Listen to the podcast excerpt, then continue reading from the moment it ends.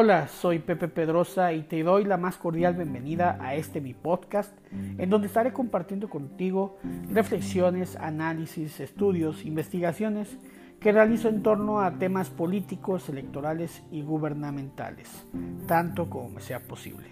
Espero que resulten de tu agrado y te dejo aquí la colaboración del día de hoy. Que la disfrutes.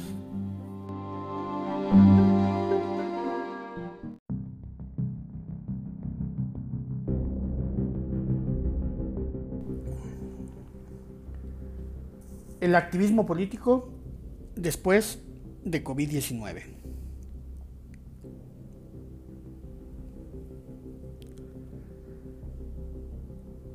Estamos a meses de que inicie el proceso electoral, lo que significará el banderazo de salida para el activismo de los partidos políticos en pro de la renovación en esta elección intermedia.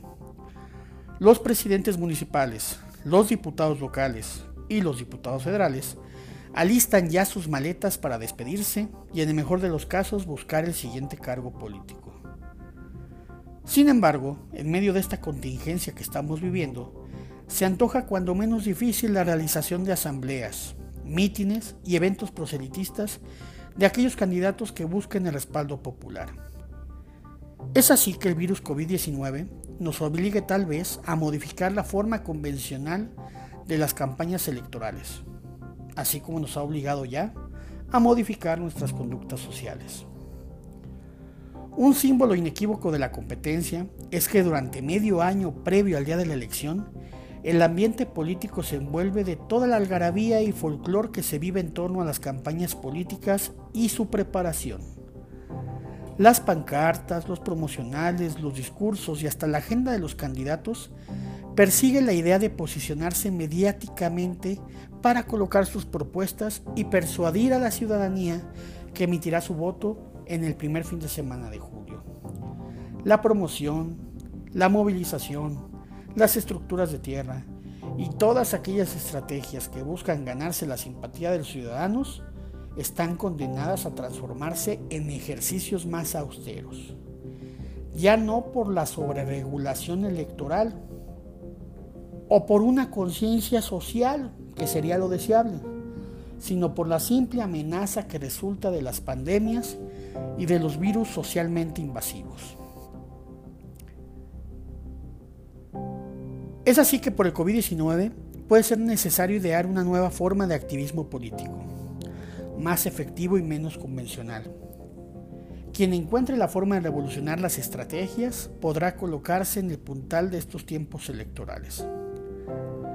Atrás deberán de quedar los tiempos de los votos gremiales. Ha quedado demostrada la ineficiencia del voto corporativo, que incluso logran su efecto contrario cuando se insiste en esta estrategia. Las campañas ya no pueden obedecer a la demostración de músculo, confundido de dispendio económico, que por lo regular resulta más ofensivo que admirable para el ciudadano. ¿De verdad alguien piensa todavía que los cierres de campaña con estadios abarrotados es símbolo de victoria? No.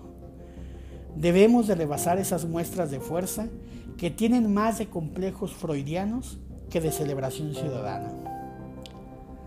Caminar el territorio entero entregando playeras, abarrotar los mercados y plazas públicas con más brigadistas que ciudadanos, ha dejado en evidencia que esto no sirve y que no es sinónimo de éxito, si no se acompaña de propuesta para la permanencia o para la alternancia.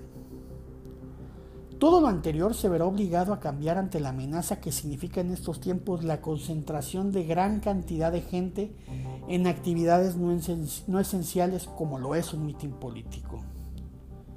¿Será el COVID-19 el que nos anime entonces tal vez a digitalizar de fondo los procesos, que en su mayoría son costosos. Entrar de lleno al debate y la promoción en redes sociales. Y sobre todo, exigirá claridad en las propuestas y oportunidad en la coyuntura de quien busca acceder al poder. Los recintos repletos de militantes en asambleas populares y hasta el famoso toca toca, casa casa, serán ejercicios de contagios y transmisión comunitaria de un virus que ha llegado para quedarse y con el que a parecer tendremos que aprender a convivir. Tal vez sea esta condición la que nos obliga a meditar a, a profundidad la aplicación del voto electrónico, de aligerar el costo económico de las campañas, teniendo conciencia ecológica de los recursos y así nos empapamos de paso también de una practicidad que nos ayude a ahorrar tiempo, dinero y fomentar los cuidados en la salud. El ejercicio democrático de una elección lleva en su esencia una disputa por el poder público. Y es por ello que a través de nuestra historia hemos insistido en las reglas que doten de igualdad y equidad en la competencia entre los contendientes. Ha sido la sobreregulación electoral la herramienta favorita de nuestros tiempos para moldear la actividad política en nuestro país y no la conciencia básica de fomentar una competencia que reconozca las diferencias de una manera más práctica. Es decir, que esta contingencia sanitaria puede ser la oportunidad para aprender que la competencia electoral es bastante más simple que una feria de colores y dispendio de utilitarios con logos de partido. La elección es en todo caso una evaluación periódica del gobierno en turno, en donde la indignación y molestia por sus resultados debe ser la suficiente para inundar las urnas a modo de castigo o bien lograr un refrendo ciudadano. Pero si en lugar de ello se ponen de moda los cubrebocas con los colores y logos de partido, sin modificar en nada nuestras costumbres electorales, entonces no habremos aprendido nada.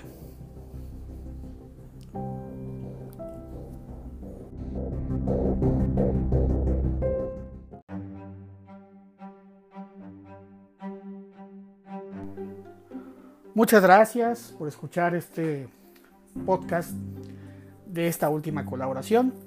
Eh, me despido no sin antes rogar que puedas compartirnos, dejarnos tu comentario, igual seguirnos en redes sociales, estamos en Facebook como Pepe Pedrosa y en Twitter como arroba Pepe Pedrosa. Me dará mucho gusto recibir tus comentarios, tus críticas y hasta la próxima. Nos vemos.